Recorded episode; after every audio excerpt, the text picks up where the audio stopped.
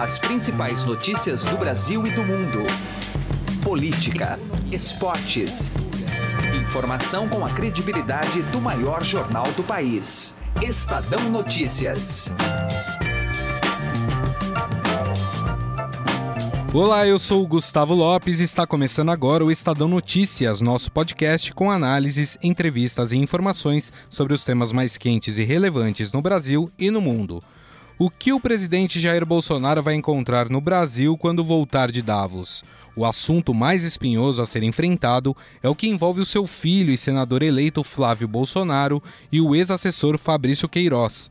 De acordo com Rafael Cortes, cientista político da Tendências Consultoria, o diálogo com o novo legislativo, que assume em fevereiro, também será importante para a aprovação das reformas. E ainda, o governo amplia o número de servidores federais que podem aumentar o sigilo de informações. Antes, somente o presidente, vice-ministros e comandantes das Forças Armadas poderiam classificar como ultra secreta uma informação e, com isso, torná-la pública após 25 anos. Agora, chefes de órgãos públicos ligados aos ministérios poderão usar deste recurso. Este programa é publicado de segunda a sexta-feira, sempre às seis da manhã no portal do Estadão e disponível nas principais plataformas para podcasts: iTunes, Spotify, Deezer, Google Podcasts e qualquer outro agregador. Sejam todos bem-vindos e boa audição. Estadão Notícias. Se você já tem um plano de previdência privada, faça a portabilidade para a XP Investimentos. Acesse xpi.com.br e traga sua previdência para XP. Não custa nada, é direto no site e sem nenhuma burocracia. Mais fácil que fazer portabilidade de celular. Se você ainda não tem previdência, abra agora sua conta na XP Investimentos. Estadão Notícias. Política.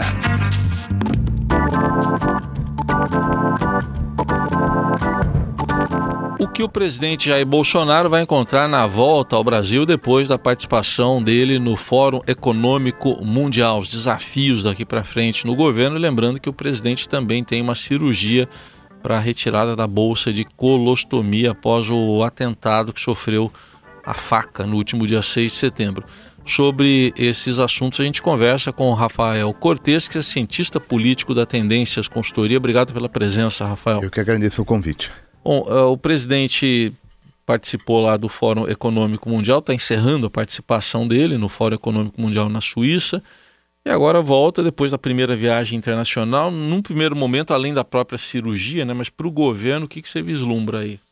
Um período conturbado, né? O, o início da, da administração Bolsonaro tem sido marcado por um curso de, de transição é, não trivial, é uma nova equipe política, uma boa parte delas sem passagem em postos relevantes do ponto de vista do, da estrutura de poder é, em Brasília, a própria natureza da comunicação é, do núcleo duro do bolsonarismo também dificulta uma certa construção de mensagens mais claras, mais consistentes, sobretudo no âmbito da, da agenda econômica.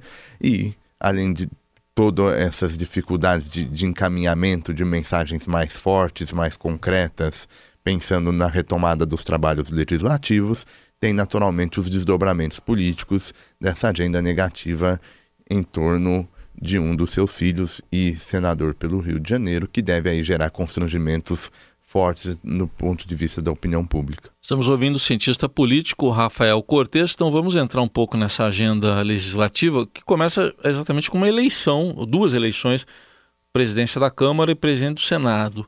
Como é que o governo, na sua visão, deve agir nisso? Está dizendo que não tem interferência, que não vai se intrometer. Qual a sua visão? É, esse é sempre o discurso oficial, tá?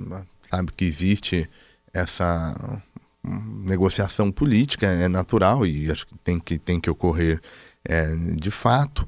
O principal dilema do governo é não fazer apostas equivocadas em relação ao possível vencedor e mais do que isso, que não reforce celeumas no interior.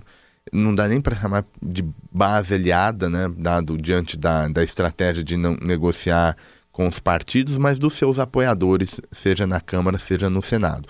Porque a partir da eleição da, da casa, a gente sai da fase em que tem um núcleo político que emerge ao poder com um discurso anti-esquerda, fundamentalmente.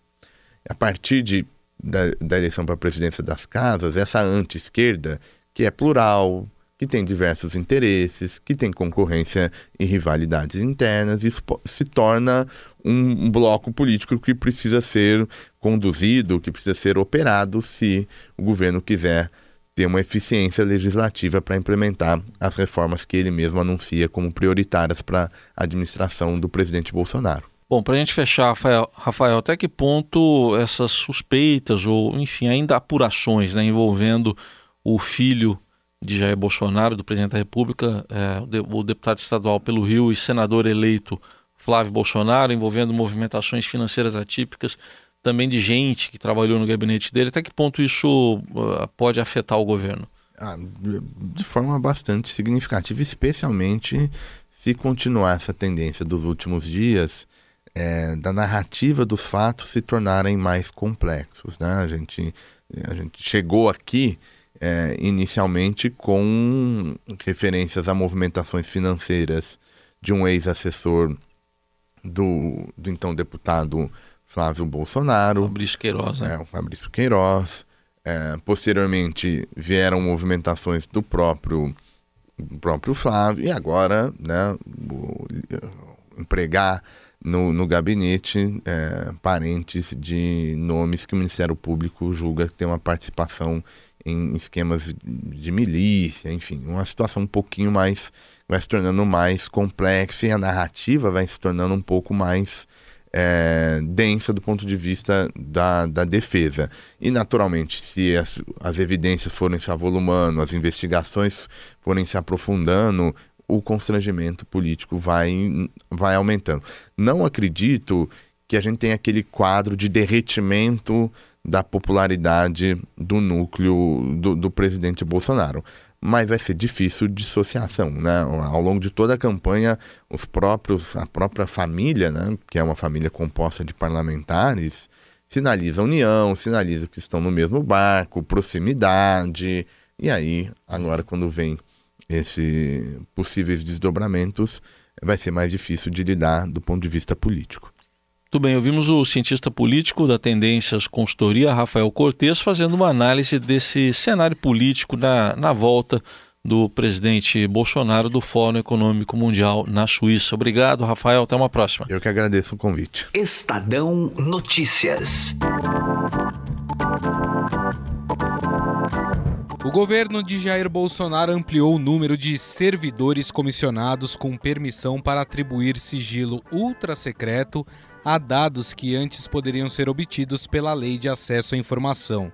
Chefes de órgãos ligados aos ministérios, como bancos públicos e fundações, agora também têm esta permissão. A classificação ultra secreta, que abrange informações que só podem se tornar públicas depois de 25 anos, antes só poderia ser atribuída pela chamada alta administração, cargos como presidente, vice-ministros e comandantes das Forças Armadas. E para conversar mais sobre esse assunto, sobre essa mudança, está na linha conosco a doutora Mônica Sapucaia Machado, ela que é advogada e professora da pós-graduação do IDP São Paulo, especialista em administração pública, mestre e doutora em direito político e econômico. Doutora Mônica, como vai? Olá, tudo bom?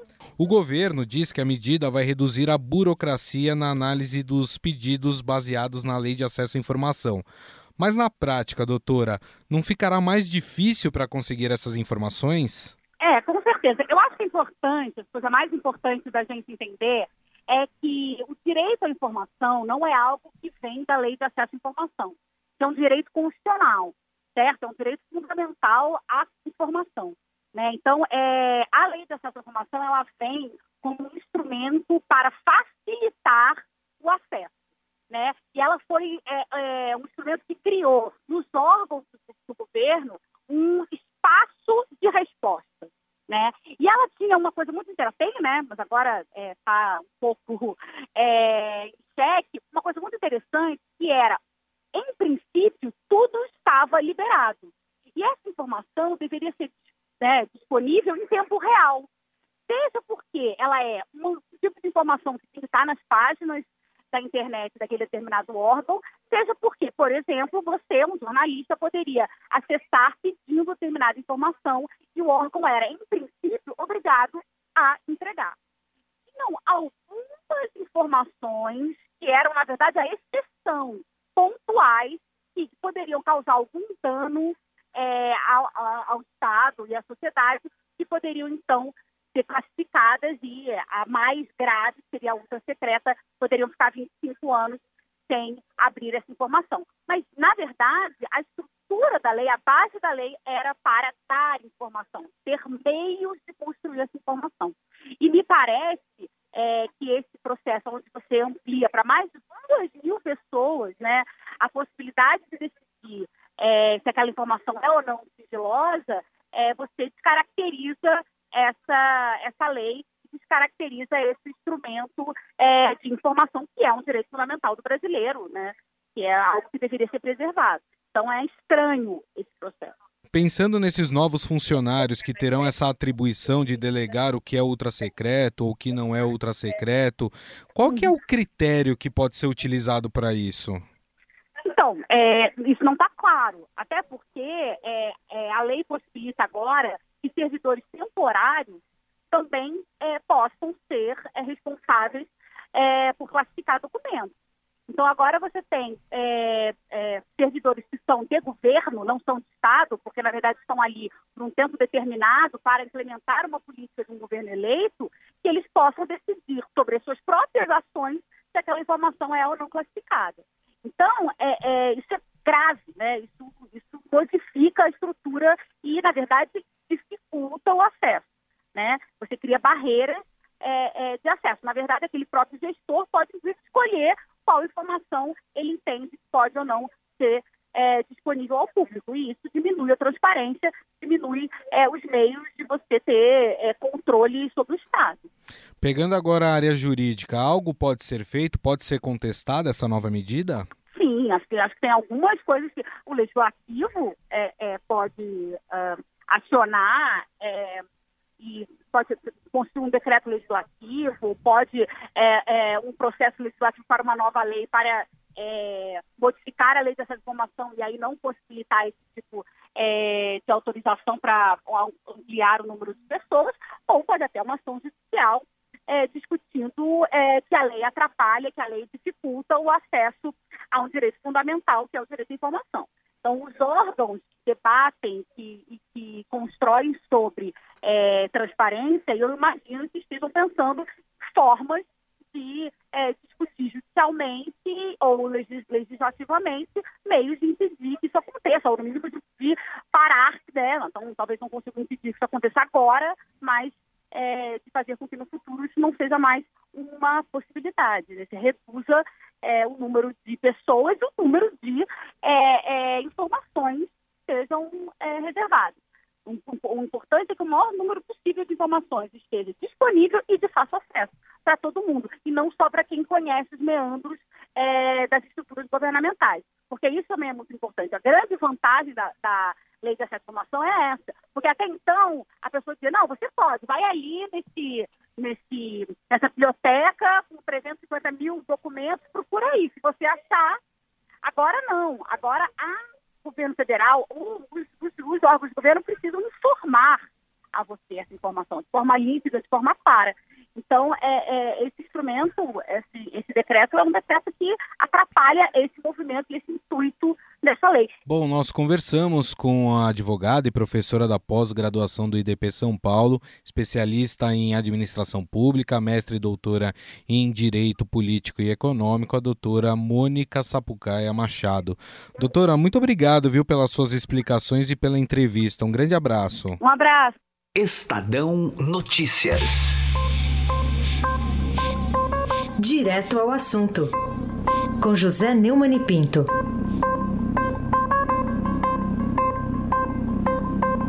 O Palácio do Planalto está protagonizando uma comédia de erros absurda na eleição para a presidência do Senado. E com isso facilitando a volta de Renan Calheiros, que certamente criará muitos problemas no combate à corrupção naquele lugar.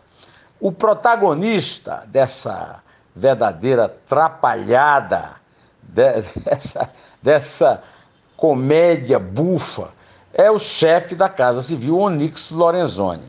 Onyx Lorenzoni quer colocar um candidato dele, do DEM de Rondônia, o Davi Alcolumbre, para o lugar. Com isso, ele quer tirar de cena Simone Tebet, que é a candidata que reúne mais condições para evitar esse sonho também megalomaníaco de poder de volta do Renan à presidência. Ele mandou, inclusive, aquele Leonardo Quintão, que nem reeleito deputado foi, e que foi ministro do Temer, procurar Simone para propor um negócio. A Simone desistia da candidatura e o DEM garantia sua eleição na próxima legislatura. Pelo amor de Deus, quando é que o Jair Bolsonaro vai perceber o absurdo que é manter Onix Lorenzoni na chefia da Casa Civil? Ele vai ter problemas sérios para negociar com o Congresso por causa da incompetência, da cupidez, da falta de visão da bancada do seu partido PSL. E o Lorenzoni tem contribuído para aumentar essa dificuldade de governabilidade com essas jogadas de poder provincianas e fora de qualquer nexo. Para evitar um hecatombe total, o Bolsonaro tem que intervir pessoalmente, evitando essa é, completa é, intromissão sem nexo do Lorenzoni. E, e se ele não quer ter mais problema no futuro, teria que mandar ele de volta para casa. Afinal de contas, ele é um atrapalhado trapalhão. José Neumann e Pinto, direto ao assunto. Estadão Notícias. Começou o Boxing Week no Shop Together, o e-shopping com mais de 300 marcas como Lely Blanc, Schutz, Carol Bassi, além de marcas exclusivas como Mixit, Animale e Ricardo Almeida. São descontos de até 50% off. E o melhor, você pode parcelar suas compras em 10 vezes sem juros e receber tudo em casa, com entrega imediata e troca fácil e sem custo. Acesse já e confira o Boxing Week do shoptogether.com Shop Together se escreve Shop 2 Gather. O Estado Notícias fica por aqui. Contou com a apresentação minha, Gustavo Lopes, e montagem de Nelson Volter. O diretor de jornalismo do Grupo Estado é João Fábio Caminoto. Mande seu comentário e sugestão para o e-mail podcast@estadão.com. Um abraço e até mais. Estadão Notícias.